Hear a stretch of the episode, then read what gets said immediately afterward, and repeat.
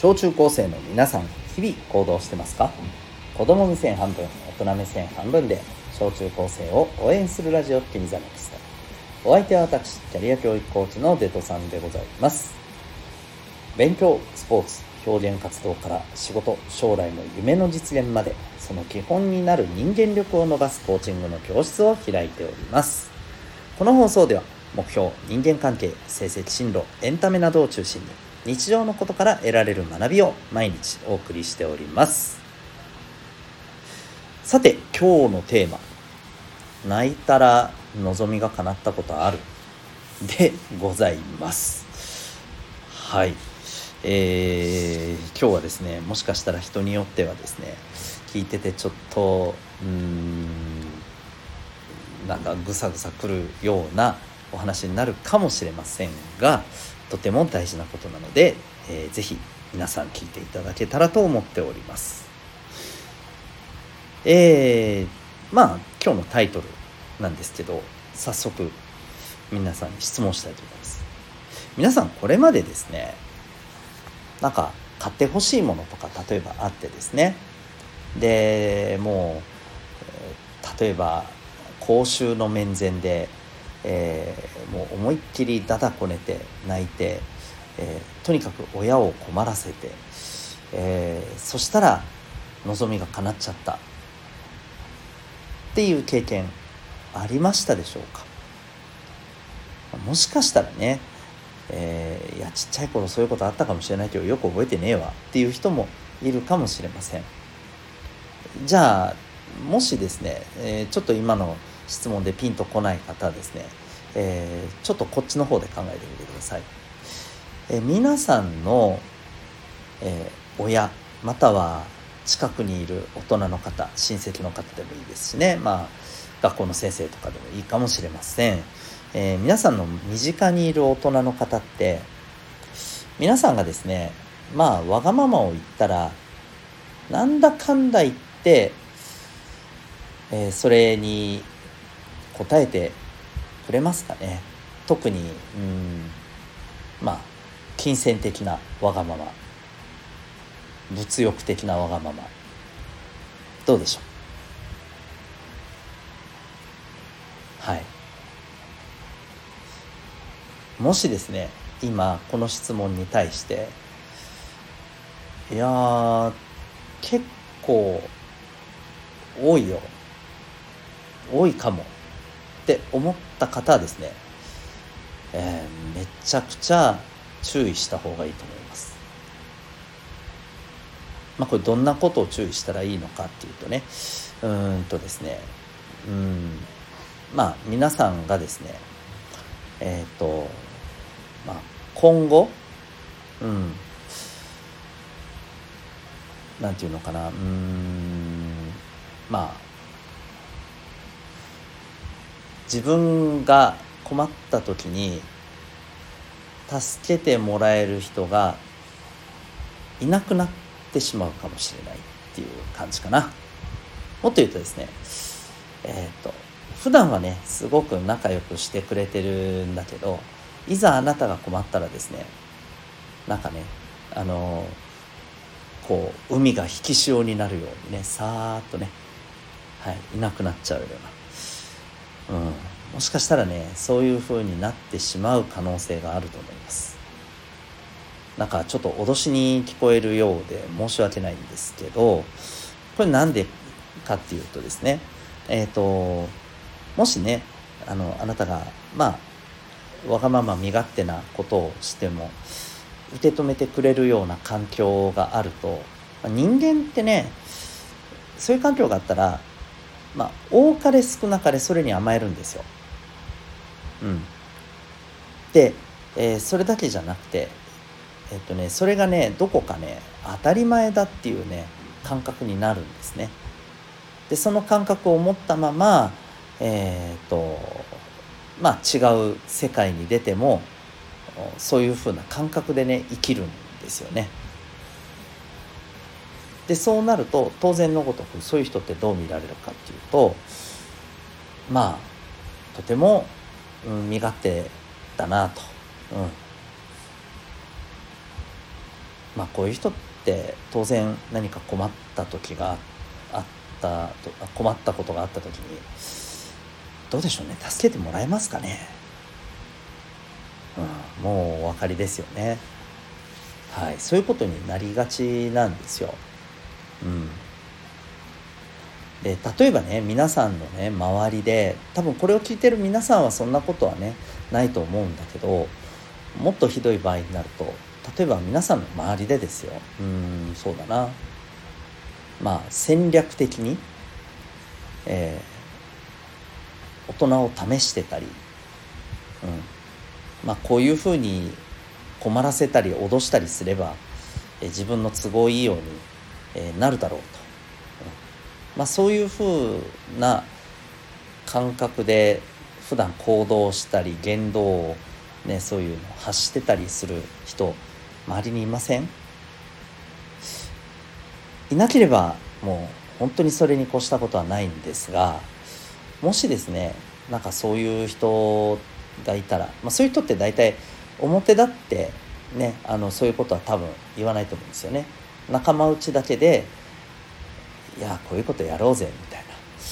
多分そういう感じで動いてると思うんですよ、でもし、えー、そういったような振る舞いをしてる方がねしてる人にいたらですねうんまあ正直もしその人のためを思うのなら言ってあげるべきだと思うんですね。うん。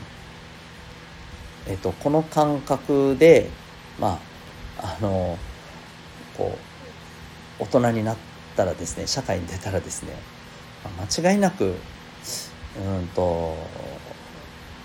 自分で自分の首を絞める、まあ、あの展開が待ってるよと。まあちょっとね難しいと思うんだけどねピンあのなかなかピンとこないかもしれないけど、うん、もしその子のため思うんだったら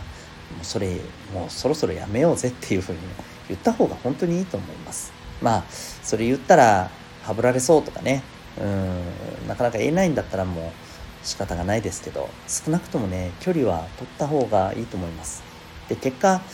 まあその人やその人の周り取り巻きからはぶられたらむしろラッキーだと思った方がいいと思います。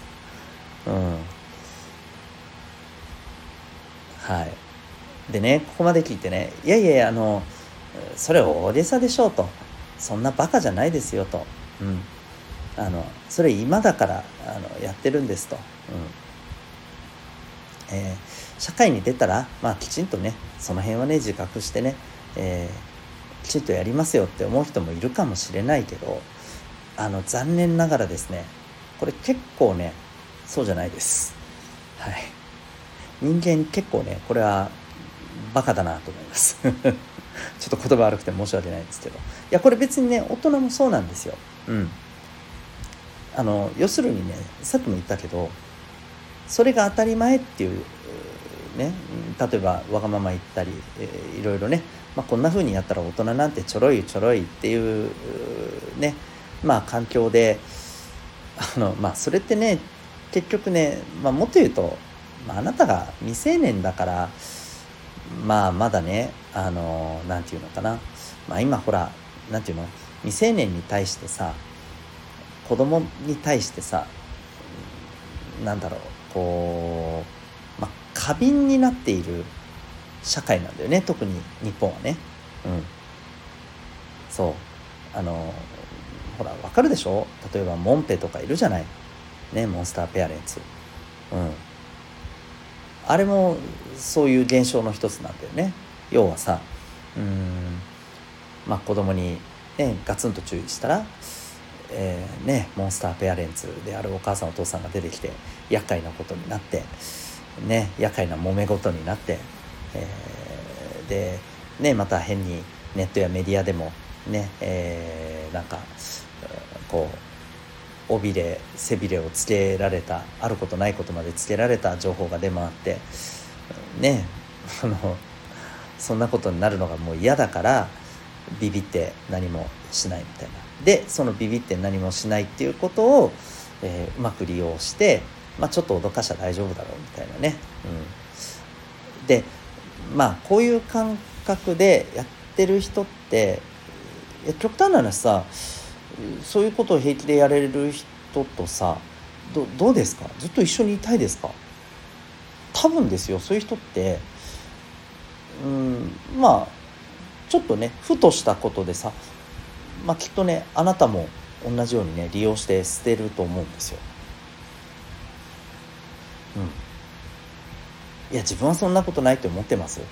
いやそれは多分ね残念ながら幻想だと思うんですね。うん。はい。これはねちょっとあのー本当にね人間を学ぶっていう意味でねあのぜひ知っておいた方がいいと思います。あのこれねもちろんね言っておくとねそういう人って一生ずっとねそうかって言ったらまたそうではないですよ。うん。はい。あのずっとね悪い人が一生もうこの人は悪者として生まれ悪者として死ぬっていうねそういう人はいないです基本的にはね。うん。まあもしそうなった人がいたとしてもそれはえ、100%その人そのものの原因ではなくてね環境なんですよ結局ね。うん、そう。でちょっとまあ少し話がずれたんだけど、あのまあ、人はねもちろん変わるんだけどでも要は今実際にそういう人そういう状態のねそういう考え方の人ってやっぱりね、うん、あなたに対しとってね、うん、なんかいい影響は与えないのよね正直ね。うん、でもしまあともするとねあなたが、うん、ひょっとしたらねなんかいやねこう結構こううまくやって、えー、ねえー、こう ね割といやあのちょろいよ大丈夫大丈夫みたいなね。そんな感覚でねなんかうん、まあ、ちょっと言い方悪いけど周りや世の中をなめているようなもし感覚があるんだったらですねまあこれ本当にね早いとこやめた方がいいと思います。そういう時期があるのはしょうがないですよね。僕もありましたんで。うん。はい。だけどあのこれを病的にね引きずれば引きずるほどですね。ろくなことはないですよ。マジで。うん。はい。あの本当にねあなた自身をうーんまあ本当に滅ぼしかねない。自分が巻いた種で、うん、それもね忘れた頃にね十何年後ぐらいにねそれがね帰ってきたりするんですよね。はい。だから本当怖いよ、うん、こういうのってなのでね是非、えー、皆さんあの今ですね、えーいい種をまいてるのか悪い種をまいてるのかもっと言うと周りの自分だけじゃなくてね、うん、あなたの周りの人たちがまあどっちの方なのか、うん、これしっかりとね気をつけた方がいいんじゃないかなと思います。というわけで今日はですねはい、えー、泣いたら望みが叶ったことあるというテーマでお送りいたしました。あなたは今日この放送を聞いてどんな行動を起こしますか？それではまた明日学びようと一日を